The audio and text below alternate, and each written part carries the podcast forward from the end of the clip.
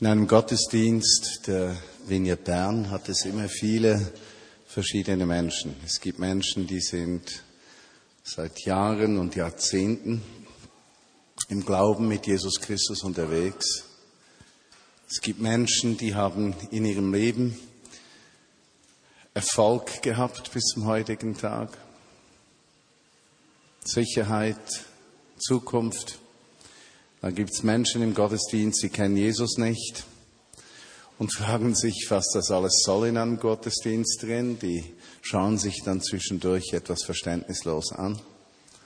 Dann gibt es Menschen, deren Leben geprägt ist von Schmerz und Zerbruch, von Herausforderung. Und so sitzen wir dann am Sonntag hier in diesem Gottesdienst und erwarten alle, dass Gott in irgendeiner Weise zu uns spricht.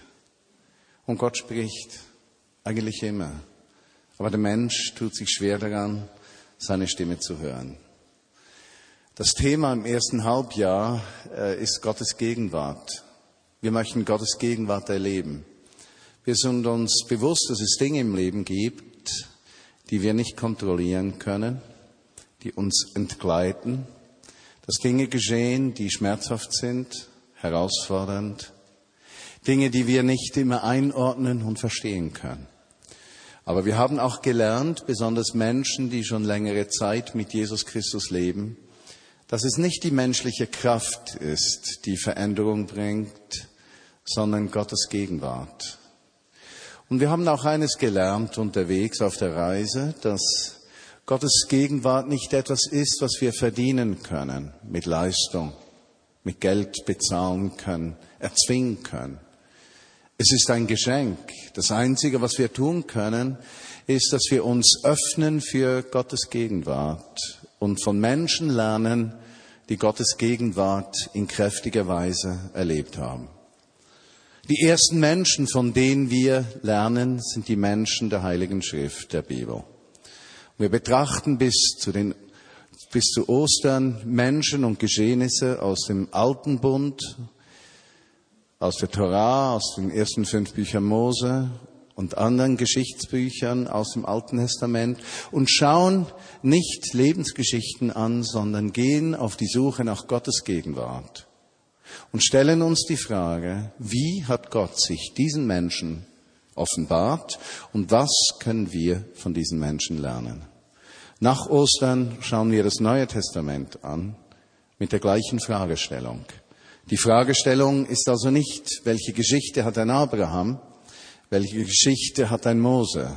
Die Frage ist, wie hat sich Gott einem Abraham, einen Mose zu erkennen gegeben und was können wir als Jünger von Jesus aus diesen Geschichten lernen?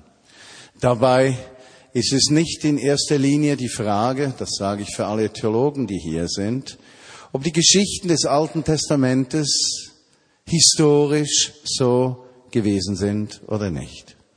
Wir stellen uns die Frage, was haben diese Geschichten uns heute zu sagen und wie können diese Geschichten von Gottes Volk und von Menschen, die mit Gott leben, uns dabei helfen, Gottes Gegenwart in unserem Alltag zu erleben. Das ist die Fragestellung.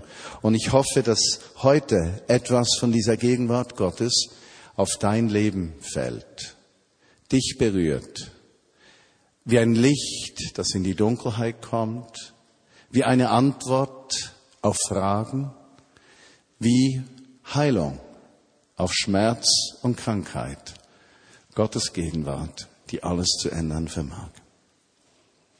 Wir schauen Gottes Gegenwart im Leben von Moses an. Haben wir nicht alle Träume und Hoffnungen für unsere Kinder? Ich bin selbst, wie die meisten wissen, Vater von fünf Kindern, drei Enkelkinder. Und ich erinnere mich, wie ich mich fragte, als sie geboren wurden, was wird einmal aus ihnen werden? Und jeder Vater, jede Mutter, das nehme ich mal an, stellt sich diese Frage. Was wird sein in zehn, in zwanzig, in dreißig, in fünfzig Jahren? Und man wünscht sich nichts mehr, als dass es dem Kind einmal gut geht. Vielleicht hat man gewisse Pläne. Ja, klar. Nachdem ich zum Glauben an Jesus Christus gekommen war, meine größte, war meine, mein größter Wunsch, dass unsere Kinder auch einmal mit Gott leben würden. Eigentlich war das die größte Ambition, der größte Wunsch, den ich hatte. Vieles wusste ich nicht über die Zukunft, aber dieser Wunsch beseelte mich, wirklich mein ganzes Leben und darüber hinaus in der Gemeinschaft mit meinen Kindern leben zu dürfen. Als sie größer wurden, die Kinder, da hatte ich auch Träume.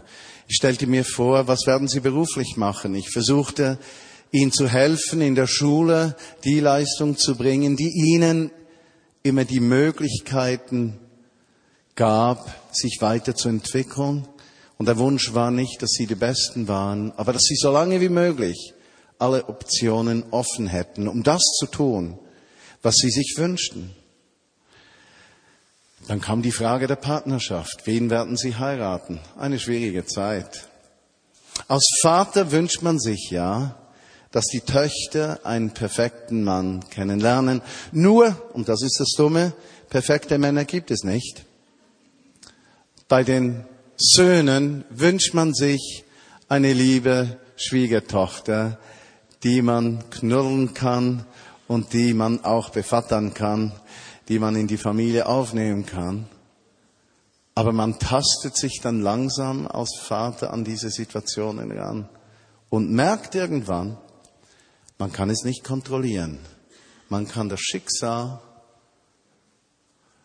die Zukunft der Kinder nicht kontrollieren. Das Einzige, was man tun kann, ist, man kann den Kindern dabei helfen, ihre Bestimmung gemäß zu leben. So habe ich zu einem meiner Kinder gesagt, als es um Eheschließung ging, schau darauf, dass du die Energie deines Lebens nicht vollständig für die Ehe aufbrauchen musst, sondern dass ihr gemeinsam eure Energie für ein positives Lebensziel einsetzen könnt. Achte darauf. Nur die Wahl, die liegt nicht bei mir. Und genauso wie ich als Vater väterliche Gefühle habe und mir Gedanken mache, wie ich meine Kinder begleiten kann, auch meine Großkinder, für die ich jetzt bete, dass sie heiße Jünger von Jesus Christus werden, so geht das Gott mit uns. Er hat einen Plan, er hat eine Lebensvorstellung, aber er drängte sie den Menschen nicht auf. Er überlässt dem Menschen die Wahl, die Qual der Wahl, wie er sein Leben führen möchte. Doch, wir schauen uns dieses Leben von Mose noch etwas genauer an. Mose wir lesen seine Geschichte und wenn ihr die Bibel öffnen wollt, im ersten Buch Mose Kapitel 3, ich werde Zug für Zug so durch die Texte durchgehen und es hilft euch, euch zu konzentrieren. Ich möchte auch sagen, dass ihr im Sonntagszettel drin die Vorbereitung habt. Äh, leider habe ich keinen hier vorne. Schmalen Zettel, genau. Nö, ich brauche ihn nicht. Äh, kann man sich einige Notizen machen. Nun, Mose. Mose ist ein Bild dafür, dass Gott gute Absichten mit Menschen hat. A, ist ein Bild dafür, dass Gott zu seinem Volk steht und sein Volk befreit und eine gute Zukunft für sein Volk hat. Das ist das Mindeste. Gott wollte durch diese Geschichte allen Menschen aller Zeiten, aller Nationen zeigen, wer sich zu Gott hält, der darf erleben, dass Gott sich zu ihm hält. Und Mose ist ein Bild auf den Messias, der einmal kommen würde, um sein Volk schließlich ganz zu befreien, damit das Volk Gottes in der Gemeinschaft mit dem Schöpfer leben kann. Und so wird dieser Mose geboren, in einer schlimmen Zeit. Die schlimme Zeit war so, dass die Hebräer sehr fruchtbar waren, die von der anderen Seite, Sie waren in Gefangenschaft in Ägypten und weil sie an Zahl und Einfluss und Reichtum zunahmen, waren sie eine Bedrohung. Und weil sie eine Bedrohung waren, wollte die damalige Administration der Regierung, der Pharao und seine Berater das Problem ein für allemal lösen, indem man einen Holocaust verursachte, nämlich den Mord an allen Babys, die die Juden geboren hatten. Besonders dann, wenn es Jungs waren. Übrigens interessant, dass bei der Geburt von Jesus Christus die gleiche Geschichte wieder auftritt, als Herodes alle Kinder, alle Jungs unter zwei Jahren töten will, um vorzugehen gegen diesen Jesus, der der König sein soll, der Juden. Und hier sieht man bereits einen engen Zusammenhang zwischen der Geschichte eines Mose und der Geschichte eines Jesus. Und interessant, dass der größte Völkermord der Menschheitsgeschichte in unseren Tagen stattfindet durch die Abtreibung ungeborenen Lebens. Wenn ein Mensch einmal geboren wurde, hat er die größten Hindernisse des Lebens hinter sich gebracht.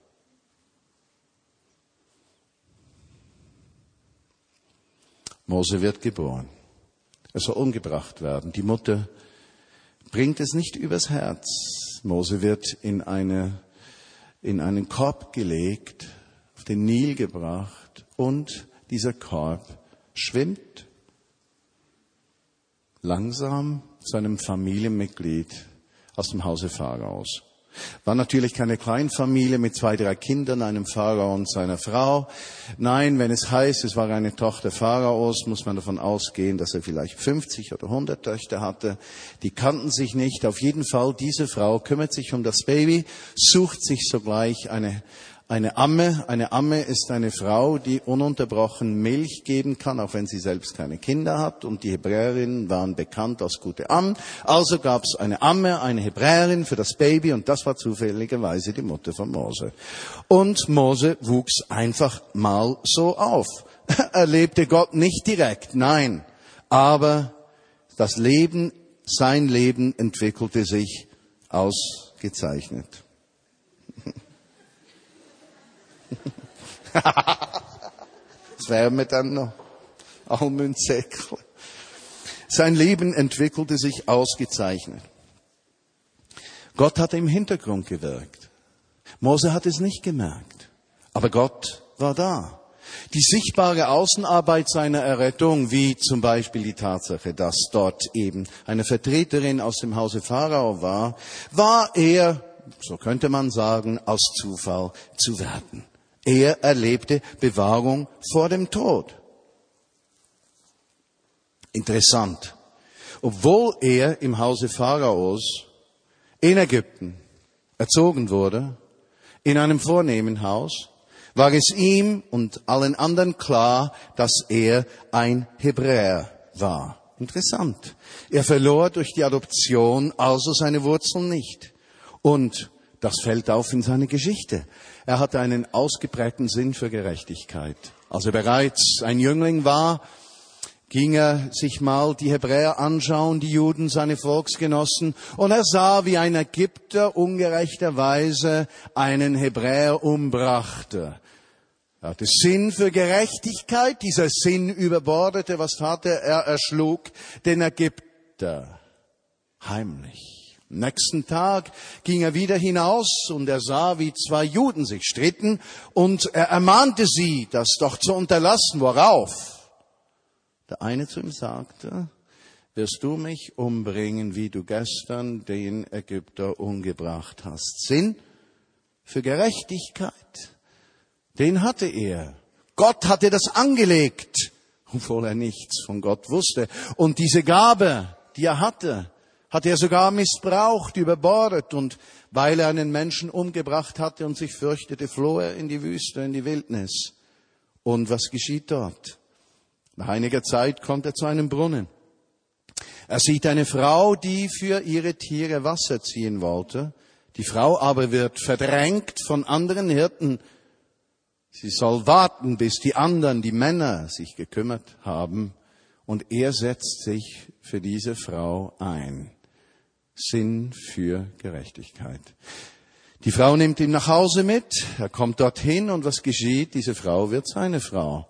Äh, seine Gerechtigkeit wird ihm zum Lohn. Dann, natürlich, Gott hatte das angelegt.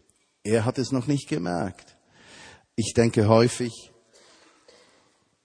bei diesem Punkt, wenn es um dieses Thema geht, über mich selbst nach. Ich war, äh, mein Bruder starb, als ich fünf, Jahr, fünf Jahre alt war, an einem äh, Hodgkin, an einem äh, Krebs, an einer Krebskrankheit. Und ich wuchs dann als Einzelkind auf. Und wenn der ältere Bruder gestorben ist, entwickelt das eine ganz besondere Familiendynamik.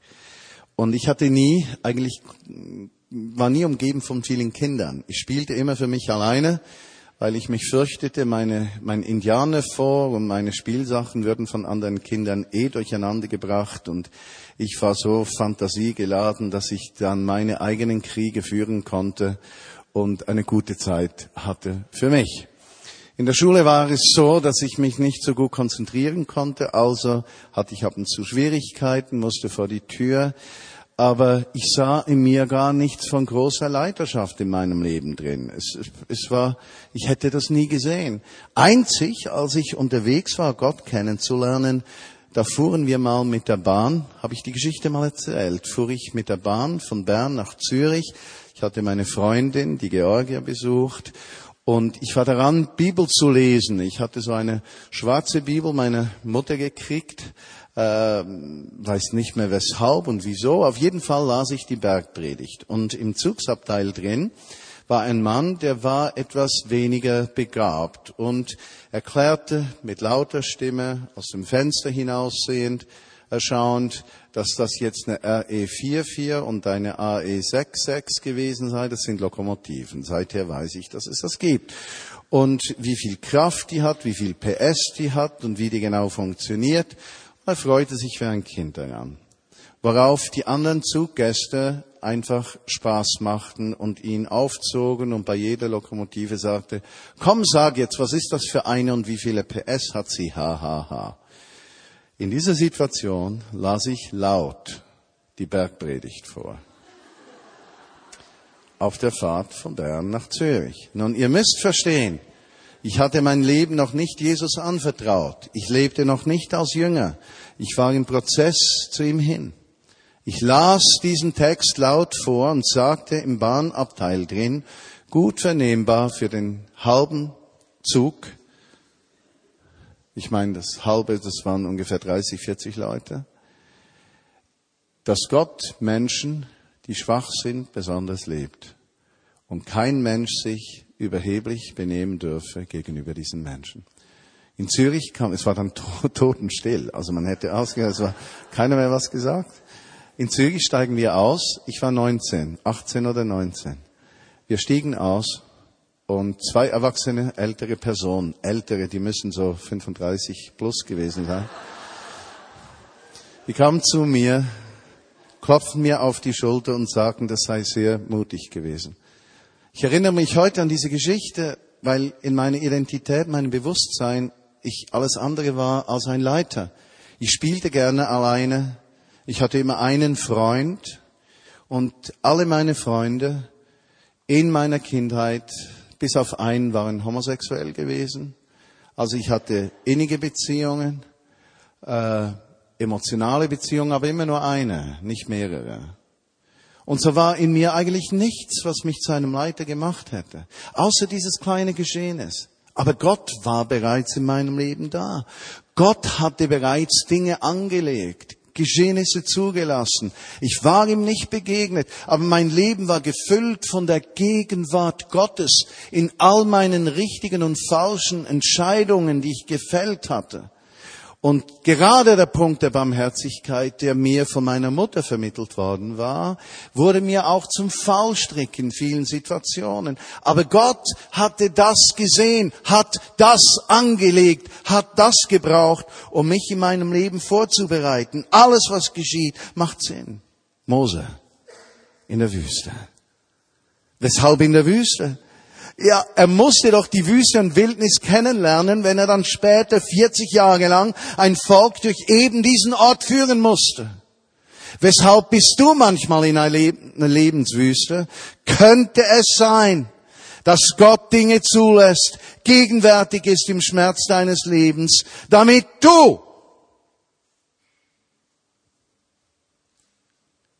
Menschen aus der Wüste ihres Lebens führen kannst.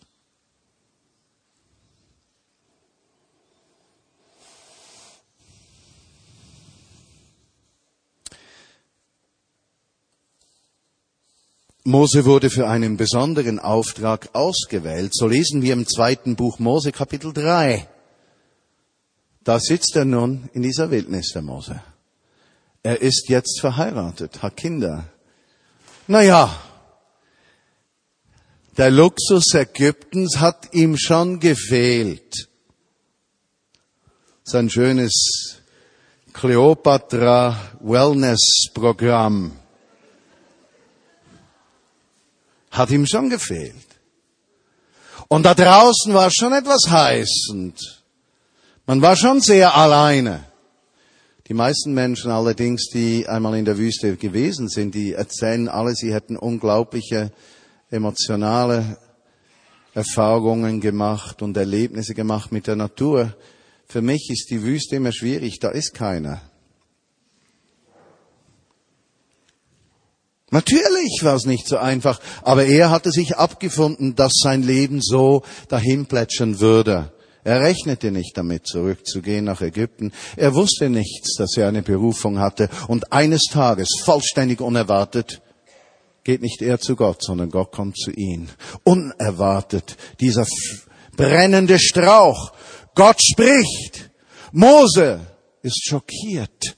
Gott spricht zu ihm, er soll sein Volk freisetzen und aus Ägypten ins verheißene Land führen. Und wie reagiert Mose? Er sagt, zwei Dinge. Erstens, kann ich nicht, will ich nicht. Such dir einen anderen. Und als das Gott nicht genügt, sagt er, und lieber Gott, erstens kann ich nicht sprechen, zweitens bringen die mich um, drittens hört keiner auf mich, viertens ist das nicht gut, fünftens ist das nicht gut. Und wie oft merke ich in meinem Leben, dass Gott mir wohl Träume gibt auf der einen Seite, riesige Träume und Erwartungen, Hoffnungen vor der Zukunft. Aber in dem Moment, wo es um mich geht, fühle ich mich vollständig unfähig und gelähmt. Heute im 13er Gottesdienst kam ich zur Türe rein und zwei Personen kamen gleich auf mich zu und meine erste emotionale Reaktion war, eigentlich krank. Habe ich etwas falsch gemacht? Ich habe das nicht unter Kontrolle. Habe ich etwas falsch gemacht? Also diese menschliche Schwachheit, die mich zu beherrschen versucht, habe ich etwas falsch gemacht. Ich schaffe das nicht. Es geht nicht. Ich bin nicht fähig. Und ist es nicht interessant, dass Gott immer wieder Menschen beruft, die genau aus diesem Empfinden herauskommen? Wenn ich mir überlege, welche Stärken habe ich gehabt als 18-Jähriger? Wenn ich der liebe Gott gewesen wäre, hätte ich mich genommen. Da muss ich euch ganz ehrlich sagen, nie und nimmer so blöd wäre ich nicht gewesen. Ich hätte doch mindestens mal ein Assessment gemacht von Stärken und von Schwächen und dann hätte ich gedacht, na ja, zu emotional, den stellen wir mal zurück. Gott scheint es nicht zu beeindrucken, was du mitbringst. Er scheint nur auf eines zu achten, bist du bereit, seinen Willen zu tun. Aha, lass mich den Gedanken fertig spinnen. Mose sagte, ich kann nicht, ich bin nicht fähig, ich bin nicht begabt, ich werde gesucht, ich habe keine Chance. Und Gott sagt, Mose, das interessiert mich eigentlich nicht. Mich interessiert nur eines. Bist du bereit? Nun, die Geschichte geht dann weiter, nicht wahr? Mose geht schließlich zurück, kriegt noch den Trost, dass sein Bruder Aaron ihm helfen würde, weil der Mose sich an einem Punkt gegen Gott durchgesetzt hatte, nämlich er sei ein Stotterer, äh, könne sich nicht recht äh, äußern und äh, Sätze nicht gut formulieren. Und er hat dann gebeten um Hilfe und Gott hat ihn erhört quasi und hat ihn seinen Bruder Aaron zur Seite gestellt, der schließlich in der ganzen Geschichte dann auch nicht immer eine Ermutigung war, wie wir wissen, wenn wir die Geschichte lesen. Nun gut, wir lesen weiter. Mose kommt zurück. Was geschieht mit ihm? Mose hat nur eines, Hindernisse, Ablehnung und Schwierigkeiten. Sein Leben, nachdem er die Wüste verlassen hat, nachdem er das einfache Leben hinter sich gelassen hat, nachdem er gesagt hat, okay Gott, ich lebe mit dir, sein Leben wird nur noch komplizierter. Meine Lieben, das ist auch ein Geheimnis. Wer sich aufmacht, mit Gott durchs Leben zu gehen, dessen Leben wird nicht immer einfacher. Manchmal ist es Herausforderung, mit Gott zu leben. Doch er tut's, er macht das. Doch was geschieht? Während zwölf Monaten ist er wieder in Ägypten zurück. Gott spricht wohl mit ihm, wie er den Widerstand des Pharao brechen kann, wie dieser dann das Volk der Juden gehen lassen wird, mindestens einmal zu einem Fest in die Wüste, weil Mose ja nichts gesagt hat davon, dass es weitergehen würde, als nur zu einer Riesenparty. Aber Pharao widersteht, nicht nur das. Pharao scheint über Kräfte zu verfügen, die denen des Mose vergleichbar scheinen. Und es scheint zu gewissen Zeitpunkten, dass die Zusage, die Gott gemacht hat, sich nicht erfüllt. Und immer wieder muss Mose zurück zum Volk, und das erlebt er da. Anstelle von Ermutigung, Ablehnung. Anstelle von Hilfe, Murren. Anstelle von Bereitschaft, ein inneres sich verschließen. Und so sagt dann Mose im zweiten Buch Mose Kapitel 5, wenn ihr mitlest, Vers 22, da rief Mose zum Herrn, ach Herr, warum hast du meinem Volk das angetan? Und warum hast du mich überhaupt hierher gesandt? Denn seit ich in deinem Auftrag mit dem Pharao geredet habe, unterdrückt er mein Volk nur noch härter und du unternimmst nichts, um uns zu helfen. Man könnte sagen, das ist doch un ungerecht. Da ruft Gott diesen Menschen heraus. Und alles, was er erlebt, ist Ablehnung, Unverstandensein, keine Unterstützung. Merkst du, was das mit deinem Leben zu tun hat? Du beginnst zu gehorchen und es stellt sich nicht gleich Segen und Freiheit ein, sondern Widerstand, Schwierigkeit. Gott lässt sich aber von den Selbstzweifeln eines Mose nicht stören. Gefühle gibt es. Gehorsam ist Gott wichtiger. Einer meiner Söhne fragte mich vor einiger Zeit, Dad, sage mir eines. Das möchte ich von dir lernen. Wie kann ich lernen, sagte er, Gott so zu gehorchen, wie Mom und du ihr Gott gehorcht habt? Denn ich sehe, dass sein Leben des Gehorsams sich auf die Dauer total lohnt. Sage mir, Dad, wie macht man das? Gefühle sind eines, Gehorsam ist das zweite. Nun gut,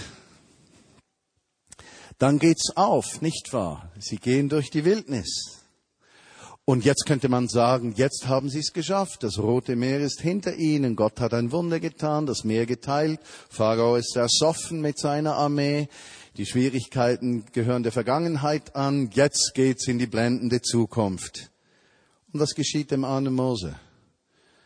Das Volk murrt, weil sie kein Wasser haben, dann haben sie keine Nahrung, dann haben sie kein Fleisch, schon Nahrung, aber kein Fleisch, und dann wagen es die Feinde und immer wieder wird er von seinem eigenen Volk, das er aus der Gefangenschaft führt, abgelehnt. Langsam brennt Mose aus. Langsam geht er in einen Burnout hinein. Und so sagt er dann in 2. Mose 17, da rief Mose zum Herrn, was soll ich jetzt mit diesem Volk tun? Es fehlt nicht viel und die steinigen mich. Oder im vierten Mose Kapitel 11, Verse 11 bis 15. Hört euch das an. Das steht hier wörtlich so. Vierte Mose 11, 11 bis 15. Da sagte Mose, warum tust du mir das an? fragte er den Herrn. Ich bin zwar dein Diener, aber musst du mir wirklich die Verantwortung für dieses ganze Volk aufhalsen? Hast du denn keine Barmen mit mir? Bin ich etwa die Mutter dieser Menschen? Habe ich sie zur Welt gebracht? Oder bin ich ihr Pflegevater? Soll ich sie wie einen Säugling auf meinen Armen in das Land tragen, das du ihren Vorfahren versprochen hast? Sie weinen und flehen mich an, gib uns Fleisch zu essen. Woher soll ich denn Fleisch für Hunderttausende von Menschen nehmen? Ich kann die Verantwortung für dieses Volk nicht mehr alleine tragen. Ich halte es nicht mehr aus. Wenn es so weitergehen soll, lieber Gott, bring mich lieber gleich hier um. Wenn dir aber etwas an mir liegt, dann erspar mir dieses Elend. Sogar manipulieren scheint da drin zu liegen, nicht wahr? Sogar seine engsten Gefährten, sein Bruder Aaron, wendet sich gegen ihn. Seine Schwester Miriam wendet sich gegen ihn. Dieses Erlebnis am Berg Sinai, wo Gott ihm erschien, gewaltig, ja, aber pff, einmal Gottes Erscheinung und dann nur noch Probleme am Haus. Kennst du das? Und trotzdem, Mose bleibt treu und fest. Als es dann wirklich ums Leben geht, da setzt sich Mose für das Volk ein. Und häufig wurde das Volk nur deshalb gerettet, weil sich Mose für das Volk einsetzte und sagte, Gott, äh, du kannst sie nicht umbringen jetzt. Denn wie werden die anderen Völker darüber sprechen? Bring lieber mich um. Gerechtigkeit, ein Herz, ein Anliegen. Unglaublich. Nur einmal brannte sein Kopf mit ihm durch. Im 4. Mose 20, 10 steht, dass gemeinsam Lies euch das 4. Mose 20, 10. Gemeinsam mit Darum versammelte er die Israeliten vor dem Felsen und rief, Pass gut auf, ihr widerspenstigen Menschen! Sollen wir euch Wasser aus diesem Felsen holen? Er hob den Stab und schlug zweimal damit gegen das Gestein. Da strömte eine große Menge Wasser heraus. Das ganze Volk und alle Tiere konnten ihren Durst stillen. Was hatte Gott gesagt? Gott hatte gesagt, sprich zu diesem Felsen. Er hatte genug gesprochen. Da half nur noch Schlagen. Zur Strafe als Konsequenz durfte Mose nicht ins verheißene Land gehen. Nur, ich weiß nicht, wie groß die Strafe für ihn gewesen ist. Er war doch schon 120 Jahre und er wusste doch genau, dass auch das Einnehmen des Landes wieder mit Problemen verbunden wäre. Vielleicht war er gar nicht so unglücklich.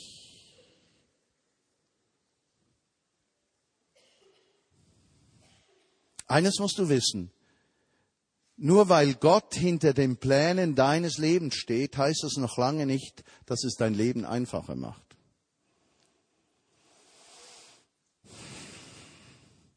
Mose hatte Begegnungen mit Gott, aber er kannte die Zeiten, wo er einfach flach am Boden lag. Und die wunderschönen Gotteserfahrungen, die konnten ihm nicht immer darüber hinweghelfen, dass er abgelehnt, missverstanden wurde, verlacht, nicht ernst genommen. Aber er ging vorwärts. Was hat das mit dir zu tun? Was sagt Gott zu dir? Wo hast du zum Beispiel seine Vorsorge und Versorgung erlebt in deinem Leben, ohne ihn direkt zu erleben? Wie viele Male hat Gott sich gesorgt und du wusstest nicht, dass es Gott war. Nein, du hast gedacht, er sei weit weg. Und doch war er da. Wozu hat Gott dich berufen? Vielleicht nicht wie Mose, nur wenige erhalten eine solche Berufung. Aber Gott hat einen riesigen Plan für die Menschheit und du spielst bei diesem Plan mit. Du hast einen Teil daran. Hast du zugesagt? Sagst, okay Gott, ich will. Bleibst du dran bei Gott, auch wenn es schwierig wird? Hart? Oder gibst du auf? Es ist okay, wenn du zwischendurch erschöpft und deprimiert bist. Es ist okay, wenn du zwischendurch mit den Problemen haderst. Es ist okay, wenn du zwischendurch auf die Nase fällst. Aber wir sind zur Treue berufen. Gehst du zurück zum Punkt, wo du sagst, Gott, mach mit meinem Leben, was du willst. Und dann zu guter Letzt, Und dieser Satz erscheint auch hinter mir und steht bei euch auf dem Zettel. Gott bringt seinen Plan zum Ziel, auch wenn scheinbar alles dagegen spricht, es unmöglich scheint, wir versagen oder vollständig überfordert sind. Wir dürfen uns einfach daran festhalten, dass er uns auf diese Reise unseres Lebens mitnimmt. Und so ist die Gegenwart Gottes in deinem Leben nicht eine Frage deines Erfolges und deines Wohlgefühls, sondern deines Bewusstseins, dass seine Liebe jedem Teil deines Lebens gilt. Und du darfst dein Leben umarmen mit allem, was zerbrochen ist, weil Gott etwas Wunderschönes aus dir macht. Lass uns beten. Jesus, ich danke dir, dass du dieses Wort heute, von dem ich weiß, dass es einige Menschen ganz besonders berührt, weil sie in Lebenssituationen sind, dass du dieses Wort brauchst. Dass du Ermutigung schenkst, Freisetzung, dass die Gegenwart deines Geistes kommt und uns erlöst von allem Übel und uns Richtung gibt für die Zukunft. Die Zerschlagenheit eines Mose ist manchmal vergleichbar mit der Tatsache, wie wir zerschlagen und hilflos sind. Aber du bist nicht zu Ende mit uns. Du führst uns gut, treu, geduldig, mit Liebe auf dem Weg zu einem guten Ziel.